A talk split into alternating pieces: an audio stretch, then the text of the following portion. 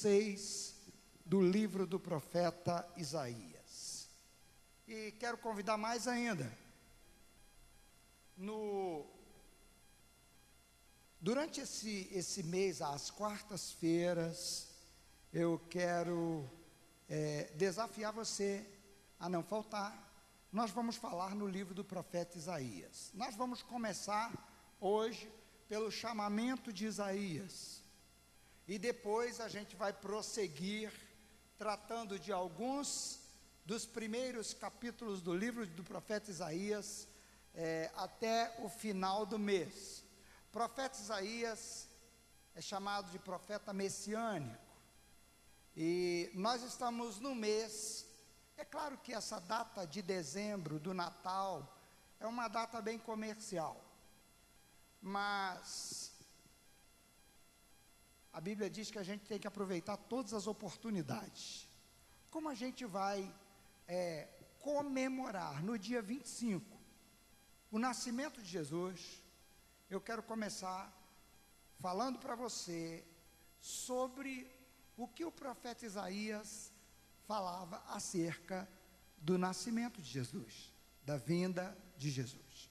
Só que antes de falar isso, eu quero com você ler o capítulo 6 do livro do profeta Isaías. A visão de Isaías e o seu chamamento é o tema desse capítulo que a Sociedade Bíblica do Brasil colocou. A pergunta, a, a palavra de hoje é uma pergunta também. Qual a sua visão qual é a sua visão e qual é o seu chamado? Ao chamar o profeta Isaías, Deus o fez ver algo.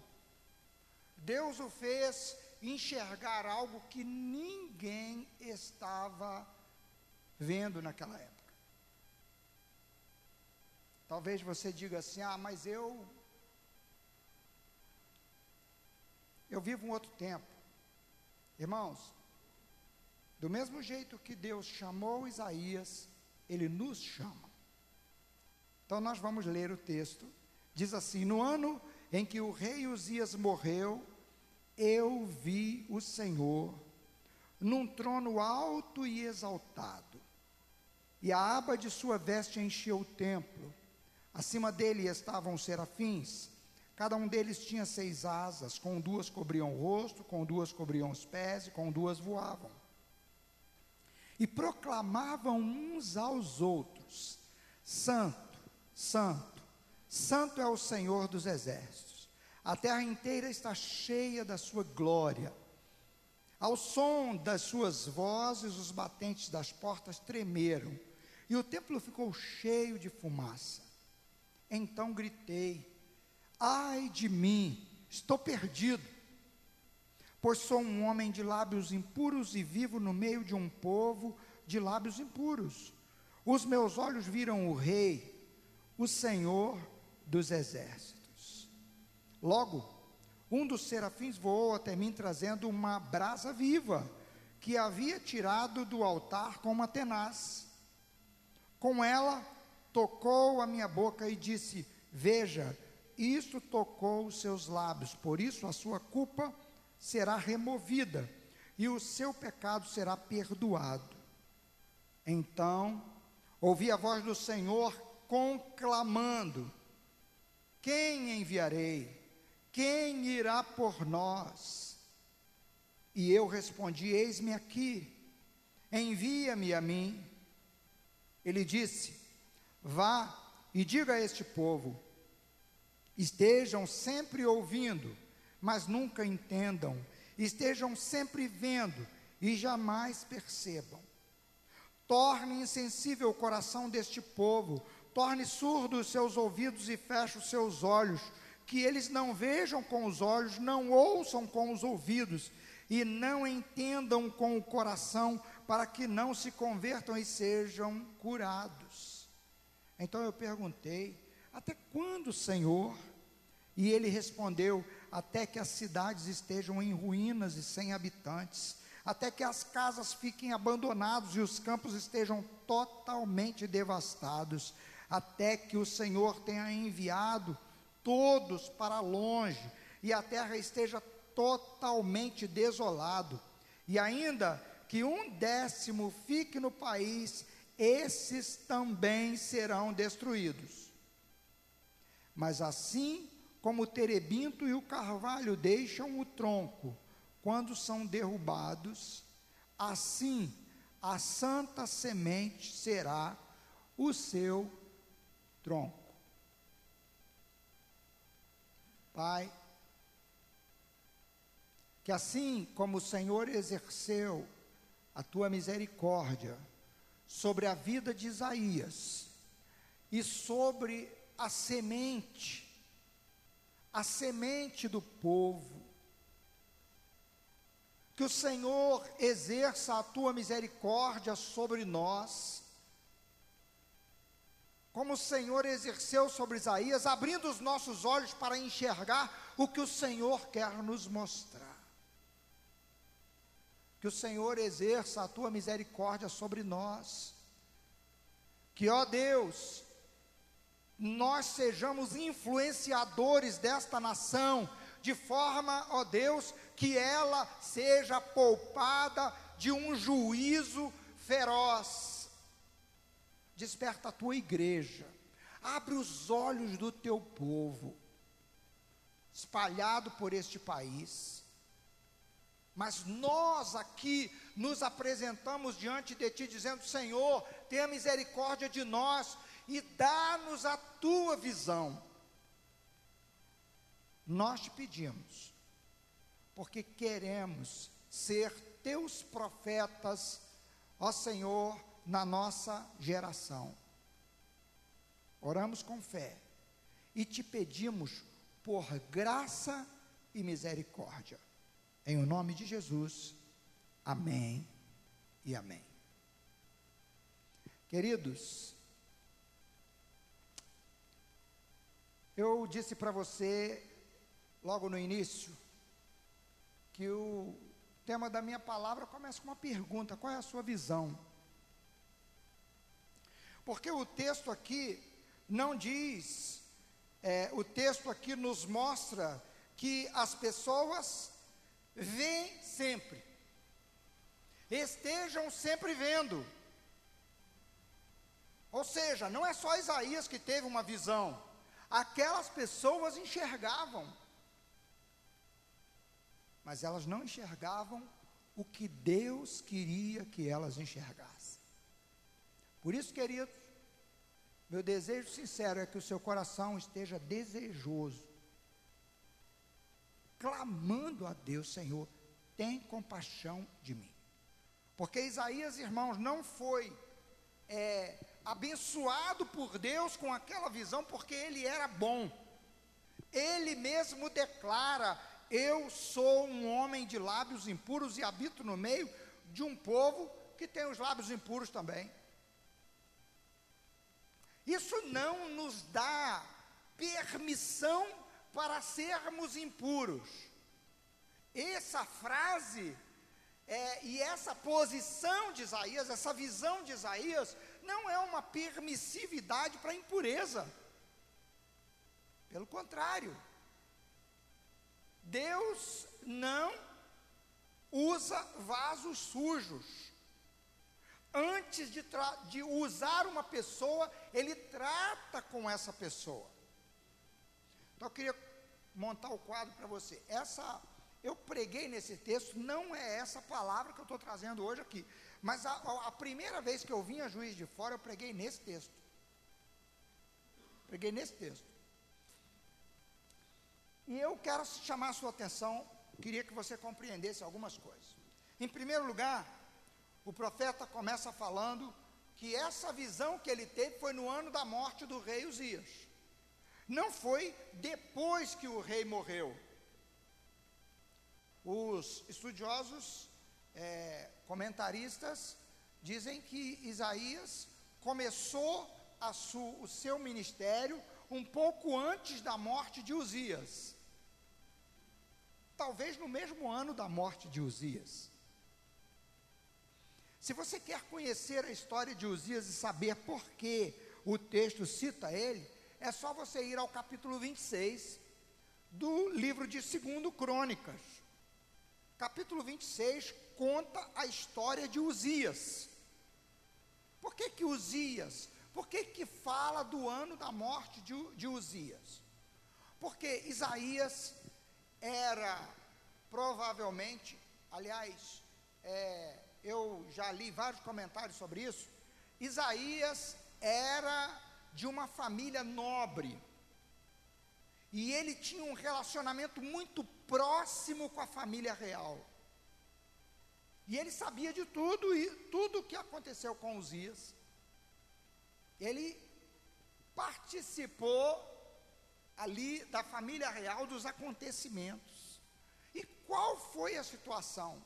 A Bíblia diz que Uzias foi levantado rei e ele é, se fortaleceu. Uzias se fortaleceu, fez guerras, venceu. Uzias é, chamou peritos e alguns dizem que a catapulta foi inventada pelos peritos de Uzias. Alguns chegam a afirmar isso. Porque o texto diz no capítulo 26 de Deuteronômio que Uzias, com os peritos que ele arrumou, é, eles é, criaram máquinas de lançar flechas e máquinas de lançar grandes pedras.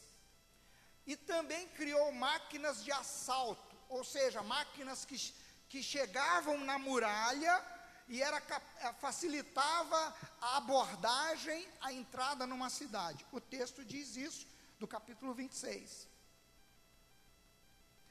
E o texto diz que a fama de Uzias foi longe. E por conta disso, o coração dele se ensoberbeceu. E, um, e ele então queimou incenso aos deuses, fez uma porção de coisa que não devia fazer, que Deus condenava. Irmãos, o grande perigo é nós nos permitirmos a fazer coisas que Deus condena. E quando é que a gente faz coisas que Deus condena? Quando a gente acha que a gente está bem. A gente acha que está tudo beleza porque eu sou mais eu. Eu ouvi um crente uma vez dizendo: ninguém me contou isso, não. Eu estava sentado e vi. Ele disse: Eu, na minha humildade, sou muito mais eu. Eu olhei para ele assim e falei: Jesus, o cara entendeu tudo, entendeu mesmo o que é humildade. E olha, era um daqueles crentes radicais. Isso eu vi na nova vida, não foi em outra denominação, não. Quando eu ainda era um pastor jovem, recém-casado, recém-ordenado. Queridos, a soberba, a, o orgulho, geralmente toma conta das pessoas quando as, as coisas estão bem. Porque quando as coisas estão mal, irmão, as pessoas, quando o negócio quando a pessoa percebe que está tudo ruim, está tudo dando errado, o que ele sente é, é um misto. É um misto de, de é, revolta, talvez consigo mesmo, talvez com os outros, talvez com Deus. E você vai ver que o povo de Israel, no decorrer dessas próximas quartas-feiras, você vai ver que o povo de Israel mesmo sofrendo, não se humilhou diante de Deus. Irmãos, é um perigo muito grande, porque quando o orgulho, quando a soberba toma conta, ela cega a pessoa, e a pessoa começa a fazer coisas que não devia. O juízo de Deus caiu sobre Uzias. E por quê? Porque, em primeiro lugar, ele se soberbeceu. E ele começou a fazer coisas que, que era condenável. E a coisa que mais assim, é, Deus atingiu Uzias com lepra, foi porque ele entrou no templo e ele achando que ele era o rei, ele podia tudo, ele pegou o incensário e foi fazer o serviço do sacerdote. E o sumo sacerdote entrou com mais um grupo de homens, anciãos. O que, que eram os anciãos? Os anciãos eram as pessoas mais respeitadas do povo e gente que zelava pelo culto a Deus. E o sumo sacerdote entrou com os anciãos e disse: Uzias, Deus te colocou como rei, não compete a você oferecer o incenso. Essa função é do sacerdote. E Uzias ficou irado com o sumo sacerdote e arremessou o incensário. Na hora que ele arremessou o incensário, apareceu uma mancha na testa dele de lepra. O juízo de Deus caiu na hora, tá, ali. E Uzias ficou leproso, então eles foram conduzindo Uzias para fora, e diz o texto que o próprio Uzias, quando percebeu, se apressou em sair. E ele então começou, a lepra foi se estendendo, se estendendo, se estendendo, e ele passou a morar numa casa de campo, não podia ficar mais no meio da sociedade, não podia ficar mais no seu palácio, ficava numa casa de campo que ele tinha, fora da cidade. E ficou até morrer. Isaías conviveu com isso. Irmãos, aí eu, Ângelo, aqui, vou exercer a minha imaginação. Eu imagino que isso impactou Isaías. Imagino, não está escrito isso na Bíblia. Mas nesse mesmo ano, Isaías, por que Isaías teve essa visão da glória de Deus no templo? Porque ele estava ali, no an, dizendo, ele, ele estava ali buscando a Deus e Deus se revela a ele. Isaías, quando ele teve a visão dentro do templo. Ele diz que, ele diz que a, o templo tremeu, ele sentiu tremer. Ele sentiu tremer as coisas, tremer a voz dos querubins. A Bíblia fala de é, dos seres celestiais, fala de algumas classes de seres celestiais: anjo, arcanjo, querubim e serafim. E ele diz aqui que os serafins, eu falei querubim, até troquei, os serafins, que quando a Bíblia menciona esse tipo de anjo, esse tipo de ser celestial, é, sempre menciona aqueles, é, é, sempre modo de falar, pelo menos nas vezes que eu me, é, me percebi, eles são mencionados como aqueles que assistem na presença de Deus. E esses, eles clamavam uns aos outros. Os serafins não anunciavam para o mundo, não anunciavam para o universo, eles falavam uns com os outros à medida que voavam diante do trono de Deus. Irmãos, Deus fala conosco segundo a nossa capacidade de compreensão. Deus, Deus é Deus soberano, mas Ele conhece você, Ele conhece a mim. A forma de governo que é, Isaías tinha convivência, o que demonstrava autoridade era o trono do rei, era o reinado. E o trono do rei sempre era é, colocado num lugar mais alto, acima das pessoas um pouco. Para quê? Para que todas, todas as pessoas, era comum na época, as pessoas chegavam já em posição é, abaixo do rei. O rei estava acima. Então, quando, texto, quando Deus se revela a Isaías, Deus é, mostra a Isaías que o trono dele era muito alto.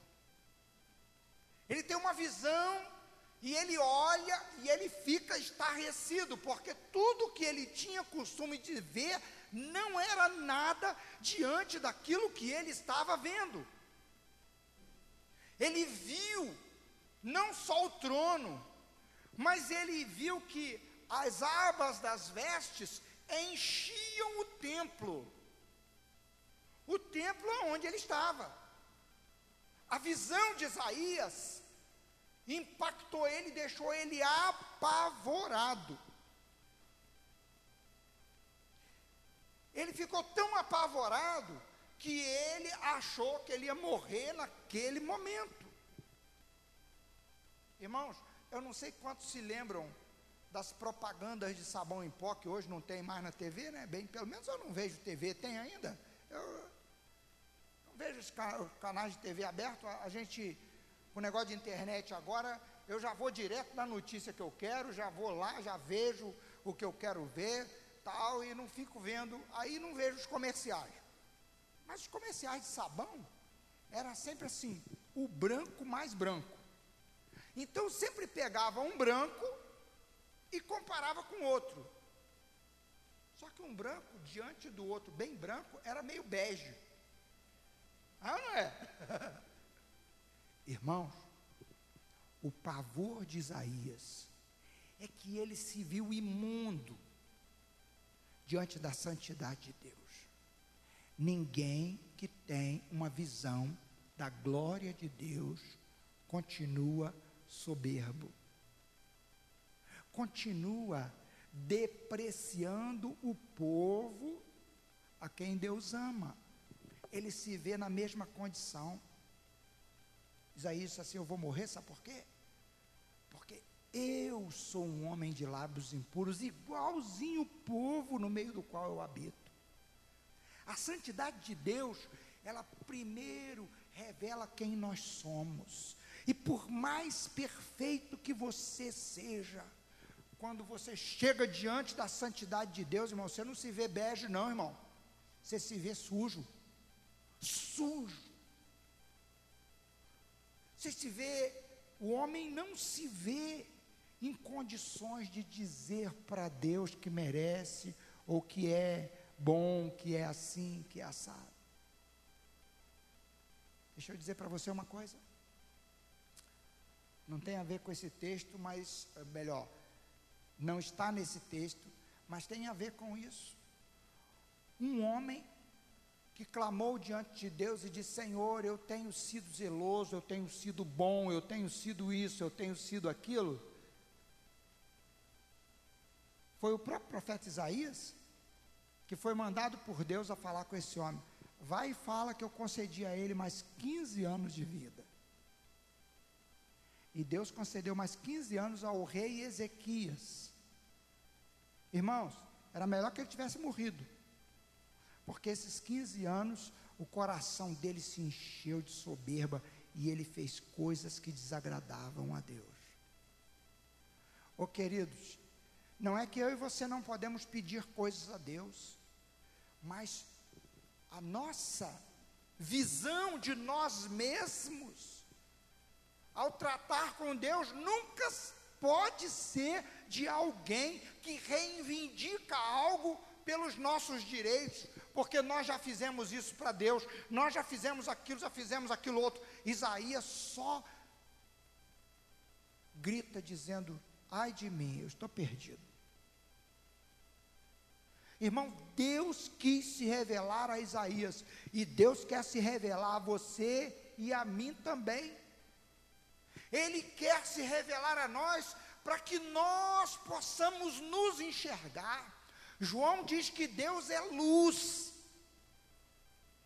Irmãos, quando nós é, nos colocamos diante de Deus para termos um relacionamento com Deus, para falar com Deus, assim como Isaías, que estava ali no templo, ele não foi ao templo para fazer uma faxina, ele foi ao templo e Deus ali se revelou. Nós não sabemos exatamente o que Isaías estava fazendo no templo. Nós pressupomos que Isaías estava ali clamando ao Senhor, oferecendo um sacrifício. Enfim, ele estava no templo e ele viu, e Deus quis se revelar a ele. Assim como aconteceu com Zacarias, assim como aconteceu com Salomão, Deus se revelou a Isaías. E Isaías, a primeira coisa que Isaías enxerga é a si mesmo. Eu tenho insistido nessa igreja. Irmão, Deus quer que você se conheça.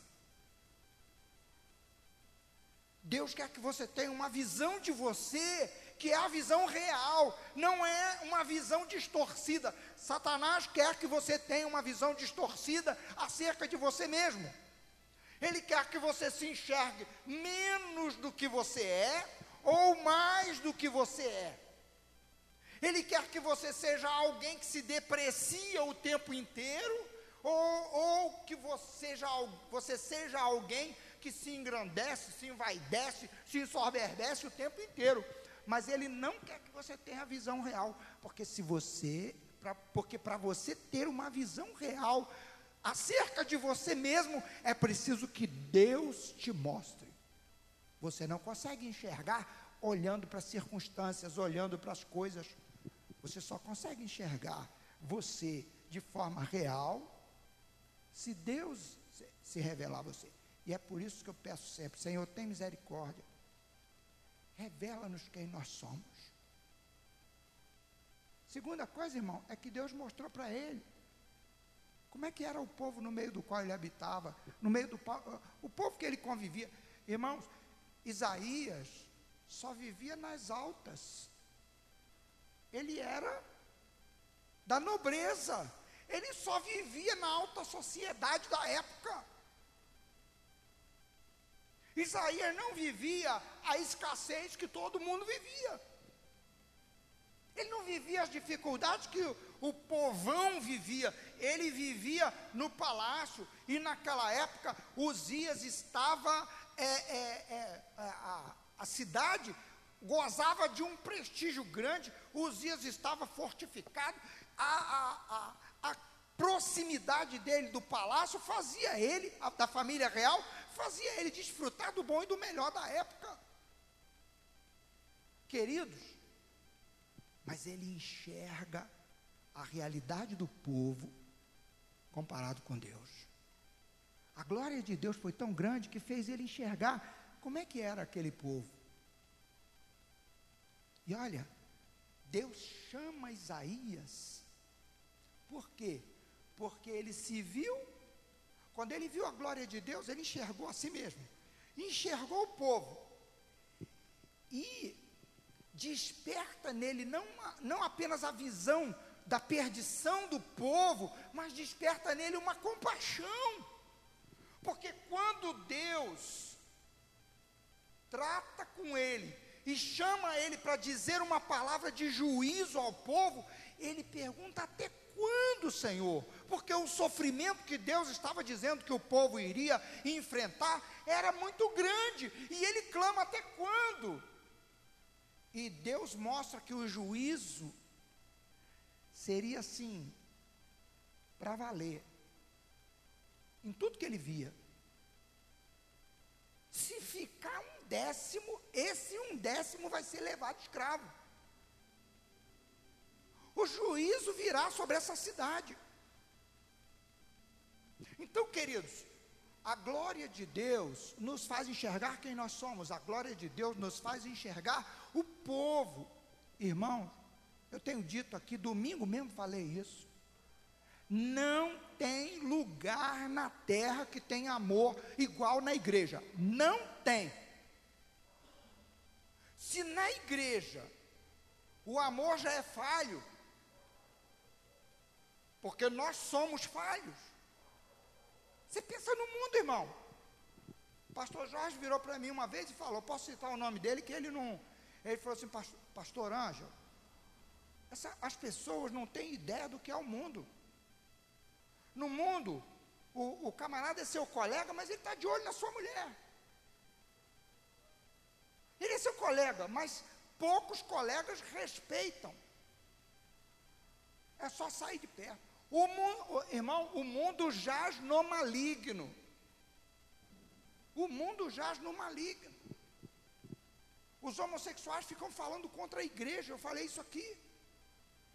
Irmão, a igreja é o lugar que, que eles ainda podem encontrar amor. Eles ainda podem ser tratados com respeito. Porque quem olha para eles com sensualidade não tem respeito. Querem usá-los, abusar deles, querem ter um relacionamento com eles de domínio, de, de imoralidade, que vai trazer mais sofrimento ainda à vida deles. A igreja aponta o, o pecado, a igreja aponta o mal e diz: Nós temos o tratamento para esse mal, porque o nosso Senhor Jesus Cristo, na Sua palavra, sabe como tratar da vida de cada um. Nós condenamos o pecado, como condenamos o adultério, como condenamos a mentira. Falei isso aqui no domingo. Irmãos, o profeta Isaías traz uma palavra dura para o povo que Deus dá a ele. Então preste atenção, porque eu não quero me estender. Veja só, antes de Deus dar a mensagem a Isaías, para Isaías falar com os outros, Deus toca Isaías. Deus traz Deus trata com o próprio Isaías.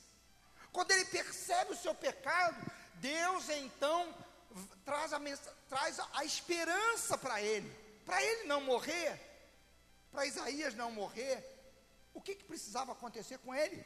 O pecado dele precisava ser tratado. A culpa que o apertava precisava ser tratada. E num símbolo de tratamento, o anjo, um, o, o querubim lá, né? O, o, perdão, um dos serafins, diz ele, um dos serafins pega uma brasa, ele diz assim, ele pegou uma brasa com Atenaz. Sabe para quê? A brasa, lá no, no, no templo, tinha o altar do incenso que ficava com brasa o tempo inteiro. Era brasa mesmo, acesa. E ali tinha tenaz ali, Sabe o que é tenaz? É aquele alicate compridão, assim, ó. Que o, o ferreiro, a pessoa que mexe com ferro, em brasa, faz o que? Ele pega, é um alicate comprido assim, e ele vai lá, é como um pegador de gelo, como um, ah, só que é grande para a pessoa não se queimar. O serafim vai lá e pega tenaz e pega uma brasa e vai e encosta nos lábios de Isaías. Irmão, deve ter fritado. O tratamento do pecado dói, irmão. O tratamento do pecado dói. Deus, às vezes, arrancar o pecado custa, custa dor. E o que, que Deus faz? A tua iniquidade foi perdoado e a tua culpa foi tirada. O teu pecado foi perdoado e a tua culpa foi tirada. Deus trata conosco. Deus quer que nós sejamos tratados por Ele para a gente poder levar a mensagem para outros. Ainda que a mensagem seja dura, ainda que a mensagem seja aquela mensagem que avisa é, é, do pior. Todos os cultos nós estamos anunciando aqui, irmãos. Olha, o juízo de Deus. Deus está preparando a sua igreja só que a mensagem de Deus nunca é sem esperança, irmão. Deus nos faz enxergar a nós mesmos e traz esperança para nós. Deus nos dá uma mensagem de juízo, Deus nos dá uma mensagem séria para as pessoas: ó, se você não crê em Jesus, se você não entregar sua vida a Cristo, você vai para o inferno. A verdade é essa. Vai ser lançado. Aquele que crê tem a vida eterna, aquele que não crê já está condenado, diz a palavra de Deus. Então a nossa mensagem é uma mensagem de juízo. Ó, decide, cara, abre os olhos, enxerga o que Deus está te mostrando. Porque o que você está enxergando é só o prazer do mundo, é só a alegria do dinheiro, de ter dinheiro, a necessidade financeira, a necessidade é, é, é de prazer, a necessidade de alegria, a necessidade de segurança. Você está enxergando só as coisas desse mundo. Deus quer que você enxergue além. Deus quer que você olhe para além do visível. Isaías viu além do visível e Deus está te chamando a enxergar. Aí é, a mensagem dele é de juízo, assim, ó, o juízo vai cair. Vai ser, ó. Vai ser essa, essa terra toda aqui, ó. Eles vão entrar e vão arrasar essa terra toda, o, o, os exércitos. E ainda que fique a décima parte, essa décima também vai ser levada. Mas a mensagem tem a esperança. Ainda que seja cortada no toco, eu vou fazer brotar de novo. Então eu quero chamar a sua atenção para nós finalizarmos e eu quero orar com você. Qual é a visão que você está cultivando? Qual é a visão que você está todos os dias é, tendo?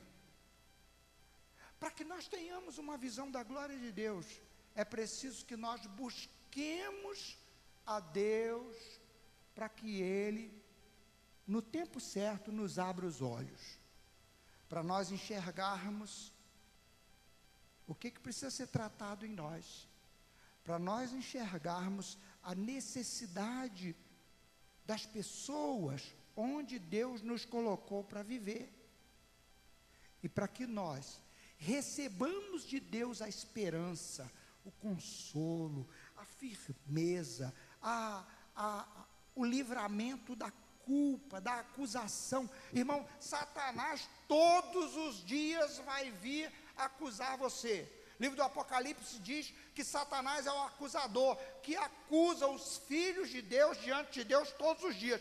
Sabe como é que ele faz isso? Não é que ele chega lá no céu, vai entrando e chega diante de Deus e diz assim: Ó, tá vendo lá? Ele está pecando. Não. Ele faz as acusações todos os dias a você na presença de Deus, por quê? Porque Deus está presente sempre conosco, está no controle. Você vai ouvir isso mais aqui nos próximas quartas-feiras. Então, o que que Deus faz com Isaías? Diz assim, ó, teu pecado foi tirado, a tua culpa foi tirada. Agora você pode ir. Você está preparado. Mas, irmãos, é interessante que Deus não manda Isaías ir. Deus, Deus, Deus faz um clamor.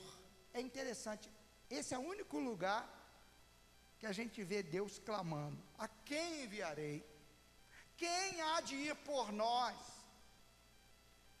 E Isaías, então, agora que ele se vê, ele não está se vendo mais como um homem de lábios impuros, ele está com a visão acertada, ele está com a visão corrigida, agora ele está se vendo como alguém tratado por Deus. Aí ele diz assim: Senhor, eu estou aqui, se eu sirvo, é o que ele estava dizendo: envia-me, eu irei.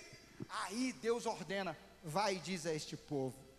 Diz que o juízo está chegando, mas diz que tem esperança. O texto termina dizendo: e, é, mas assim como o terebinto e o carvalho, ele está falando de duas árvores, que quando são cortadas no toco embaixo, elas brotam de novo ainda, quando vem chuva, elas brotam de novo. Queridos, Deus quer que nós sejamos mensageiros, sejamos pessoas que falam da graça de Deus onde vai. Não passa a mão no pecado, não diz que o pecado não é pecado. Falei domingo aqui, né? Um pastor da Bahia foi condenado pela justiça, porque porque ele, numa live, falou contra o homossexualismo. Irmãos, nós estamos vivendo um tempo difícil, mas o que, que nós temos que ter na nossa mente? E eu quero convidar você a ficar de pé para você não achar que eu vou demorar mais. Primeiro, nós precisamos buscar a Deus de coração. Isaías não estava no templo buscando outra coisa. Por que eu digo isso com tanta convicção? Porque Ana estava lá no templo, só os seus lábios se moviam e o sacerdote estava de olho. E ele viu: Ô oh, mulher, vai curar essa bebedeira. Irmãos, Isaías não estava fazendo outra coisa, ele estava buscando a Deus. Na sua graça, Deus se revelou a ele ali. E ele se enxergou. Então, a primeira coisa que eu queria chamar a sua atenção, nós precisamos buscar a Deus. Amém? Você está aqui hoje, você veio buscar a Deus. Segundo, nós precisamos que Deus abra os nossos olhos para nós nos enxergarmos. Não para que a gente fique se massacrando, se culpando, se acusando. Mas também não é para nós olharmos para nós mesmos e dizer: Senhor, vê como eu sou bom, vê como eu já fiz. Olha, Senhor, para o que eu já fiz na tua obra, na tua casa. Não é para isso. Deus quer que nós tenhamos uma visão real de nós mesmos. E Deus quer tratar conosco, para que nós tenhamos condições de levar a mensagem que Ele quer que a gente leve. Seu vizinho, seu colega, seu parente, seu patrão, seu. É, é, enfim, pessoas que Deus põe próximo de você. Deus tem uma mensagem para elas. Deus quer que, é, quer que elas enxerguem a realidade de Deus, não a realidade do mundo apenas. E se vejam como pessoas amadas por Deus como pessoas com quem Deus quer tratar. Porque há esperança na nossa mensagem. Amém? Feche seus olhos um momento. Pai, nós estamos aqui na tua casa. Precisamos da tua glória. Tem compaixão de nós, Senhor. Qual a visão, qual visão nós temos cultivado, Pai?